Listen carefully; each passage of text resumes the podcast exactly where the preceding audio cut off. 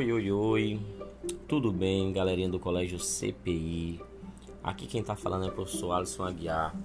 Estou aqui para mais uma vez gravar né, um episódio de podcast para vocês é, sobre o sistema Aridissar, que é o nosso material didático, mais precisamente sobre o nosso capítulo 1. Então, a galerinha do sétimo ano do Colégio CPI, tanto da unidade Área Leão quanto da unidade Iotas, fiquem bem atentos às discussões da aula de hoje, certo? No capítulo 1 que vai ter como temática Brasil, que país é esse? Então, quando analiso essa temática, gente, eu posso concluir o que? Que nós vamos discutir ao longo do capítulo 1 as características né, geográficas, históricas, econômicas que formam o nosso território, que formam o nosso país. Então, eu começo a nossa aula colocando algumas características geográficas importantes. Dentre elas, que o Brasil é um país muito grande, gente, no que diz respeito ao território. É, inclusive, o autor utiliza até uma expressão é, que é utilizada também no nosso hino nacional. O Brasil, um país gigante pela própria natureza. E quando eu falo que o Brasil é um país gigante, eu tenho que, é, de certa forma, justificar esse tamanho territorial. E aí quando eu analiso o Brasil dentro da América do Sul, eu percebo que o Brasil ele representa cerca de 47% da área territorial da América do Sul. Quando eu analiso o continente americano, eu percebo que o Brasil ele é o terceiro maior país do continente americano, perdendo somente para Canadá e Estados Unidos, certo? E quando eu analiso o mapa mundi, né, eu vejo todos os países do mundo, eu percebo que o Brasil, dentro do mapa mundi, ele é o quinto maior país em extensão territorial. Ele vai perder somente para a Rússia, para é, Canadá, para a China e para Estados Unidos, certo? Além disso, eu posso também colocar para vocês o que? Que dentro desse mapa mundi o Brasil vai estar situado na faixa ao sul do continente americano. É, nós vamos ter uma área territorial de 8.515.759 km quadrados e devido ter né, uma grande área territorial, nós vamos ter também uma grande quantidade de estados, certo? Nós temos 26 estados, né, 26 estados da unidade de unidade de federação, né, é, no Brasil e 5.570 municípios. E claro, também temos aí o Distrito Federal. Então são características que eu queria destacar para vocês e que estão relacionadas ao nosso território. Como nós temos um território muito grande, gente, nós vamos ter áreas limítrofes, áreas de fronteira, certo? Eu vou destacar logo quatro áreas aí para vocês. Eu vou ter aí no extremo norte o Monte Caburaí, no estado de Roraima. Eu vou ter no extremo sul o Arroio Chuí, no estado do Rio Grande do Sul. Eu vou, ter na porção oeste, mais precisamente no estado do Acre, as nascentes do rio Moa, ou Moá, né, como queiram.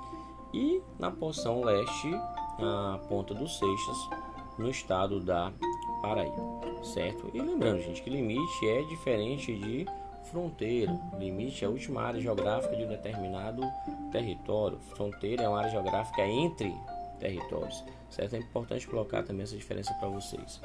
Outro aspecto que eu acho extremamente importante para a galerinha aí do sétimo ano é analisar justamente algumas expressões que aparecem aí no capítulo 1. Você tem que conhecer os conceitos desses termos, gente, até para que na avaliação ou na sua própria leitura do, do livro didático não aconteçam equívocos. Então, tu encontra é, o termo ou expressão Estado, território e nação. Então, vamos lá. Vamos definir um conceito para cada um. Quando eu falo Estado, gente, Estado seria o quê? Um conjunto de instituições que detêm o poder político sobre determinado território. Então, você vem com seu pai, tem lá um, um guarda de trânsito organizando o trânsito. Então, aquele guarda ele está representando o papel do Estado.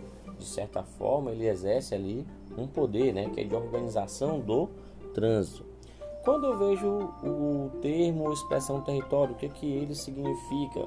Então, território seria uma determinada área que está sob a posse e o poder de uma pessoa, grupo ou instituição. Então, quando eu falo território brasileiro, eu falo nossa área geográfica, certo? Eu falei agora há pouco que a nossa área geográfica era de 8 milhões 515.759 quilômetros quadrados. Então, essa área geográfica corresponde ao nosso território. A nossa casa, a área geográfica da nossa casa, corresponde ao território da nossa família. Então, tu percebe que o conceito de território é algo extremamente privativo, certo? E aí eu tenho a expressão nação, né, o termo nação, que aparece também no nosso capítulo 1. Então, quando eu falo de nação, eu quero dizer o quê? Nação seria o que? Um agrupamento de pessoas que compartilham do mesmo passado histórico e também da mesma cultura. Então, quando eu falo nação brasileira, o Brasil lá no passado ele foi colônia de exploração de Portugal. É, nós é, adquirimos para nossa formação cultural características, hábitos, costumes dos índios, dos negros que chegaram aqui para ser mão de obra escrava, né, vindos da África, e também dos portugueses que foram nosso colonizador. Então, se hoje eu estou falando português, se esse podcast está sendo gravado em português, isso é herança cultural é, dos portugueses. A nossa língua foi originada dos portugueses. Assim como nossa religião também, o cristianismo foi originado dos portugueses aqui no Brasil durante o processo de colonização. Então ficou bem claro aí para vocês os conceitos de Estado, de território e também de nação. Passando aqui por outros temas do capítulo 1, eu percebo é, os fusos horários no Brasil, os diferentes fusos horários do Brasil. Primeiro, gente, eu não posso acreditar que fuso horário é uma criação política, porque não é. O que, que seria fuso horário? Seria as diferentes horas que nós temos no nosso país, as diferentes horas que nós temos no mundo. E por que, que o mundo, por que, que o nosso país tem horas diferentes? Vamos lá. É, isso acontece, gente, porque o nosso planeta realiza um movimento chamado de movimento de rotação. Esse movimento de rotação seria um movimento que a Terra faz em torno do seu próprio eixo. Mas um detalhe: quando a Terra está realizando esse movimento em torno do seu próprio eixo, ela está de frente para o Sol. Então, nosso planeta ele passa a ser irradiado ou iluminado de forma diferente em momentos diferentes. E é isso que garante as horas também diferentes. Aí você pode me perguntar, como calcular os seus horários? Eu vou calcular os seus horários a partir de algumas situações que eu vou colocar agora para vocês. Primeiro, é, eu tenho que saber que todas as horas a leste do meridiano de Greenwich, que é o meridiano de base contagem das horas, elas estão adiantadas. E todas as horas a oeste, né, todas as localidades a oeste do meridiano de Greenwich, vão apresentar horas atrasadas. Então, como é que eu calculo essas horas? Tenho que lembrar, o movimento de rotação ele tem uma duração aproximada de 24 horas. A Terra ela tem a forma geóide, né, uma circunferência achatada nos polos. Então a, a área dessa circunferência é de 360 graus. Então quando eu faço a divisão de 360 graus por 24 horas, eu vou ter 15 graus sendo igual a uma hora. Então a cada 15 graus de longitude leste, eu vou somar uma hora a cada 15 graus de longitude oeste, eu vou diminuir uma hora. E aí, claro, quando eu analiso o território brasileiro, eu percebo o seguinte: como nós temos uma grande extensão no sentido leste-oeste do nosso território, o Brasil vai apresentar quatro fusos horários, todos eles a oeste, portanto, todos eles atrasados em relação ao meridiano de Greenwich. Nosso primeiro fuso horário está atrasado 30 graus em relação ao meridiano de Greenwich, que corta também a cidade de Londres, certo, na Inglaterra. Então, se o nosso primeiro fuso está atrasado 30 graus em relação a Greenwich em relação a Londres, nós estamos menos duas horas em relação ao meridiano de Greenwich, em relação a Londres. Nosso segundo fuso está atrasado 45 graus, então menos 3 horas. Nosso terceiro fuso está atrasado é, 60 graus, então menos 4 horas. Nosso quinto fuso está atrasado 75 graus, então menos 5 horas em relação ao meridiano de Greenwich, em relação a Londres. Uma observação importante que vocês não podem esquecer: o segundo fuso horário brasileiro, que está localizado a 45 graus de longitude oeste do meridiano de Greenwich, é considerado o fuso oficial do país. Por quê? Porque vai abranger aí a capital Brasília, certo? É, nós vamos ter a próxima temática nesse capítulo 1, capítulo 1 também, que vai falar sobre as diversidades naturais brasileiras, certo? Então nós temos que destacar, gente, que também devido ao nosso grande tamanho territorial, nós temos uma grande variedade de climas e ter uma grande variedade de climas também vai condicionar ter uma grande variedade de formações vegetais. Lembrar que na configuração da paisagem natural, clima e vegetação são elementos formadores. E clima e vegetação são elementos naturais que estão diretamente integrados. Então, quais são alguns tipos climáticos? Não vou citar todos, mas alguns tipos climáticos importantes que nós temos no Brasil. Então, eu vou ter o clima equatorial, vou ter o clima tropical, vou ter o semiárido, vou ter o subtropical. Quais algumas formações vegetais também importantes e que são encontradas no território brasileiro?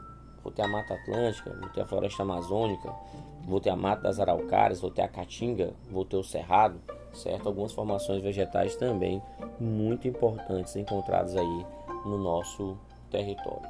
E aí sim, nós chegamos à, à última temática do nosso capítulo 1, que fala sobre a construção do espaço geográfico brasileiro.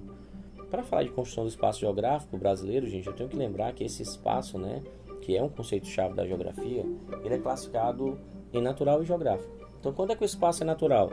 Quando não existe modificação promovida pelo homem. É o espaço original, é o espaço não modificado. Então, a partir do momento que o homem, através da, da ação antrópica, que é a sua ação de transformação do meio natural, ele modifica esse espaço natural, ele deixa de ser natural e passa a ser geográfico. Então, o que eu quero dizer para vocês com isso? Quando os portugueses chegam ao Brasil, o Brasil já era ocupado, nós tínhamos várias tribos indígenas que ocupavam nosso território. Mas os índios eles provocavam mudanças muito pequenas dentro desse espaço. Então a maior parte do espaço brasileiro antes da chegada do colonizador era natural. Então com a chegada do, do colonizador, eles vão instituir no Brasil ciclos econômicos, até porque a nossa colonização foi uma colonização de exploração.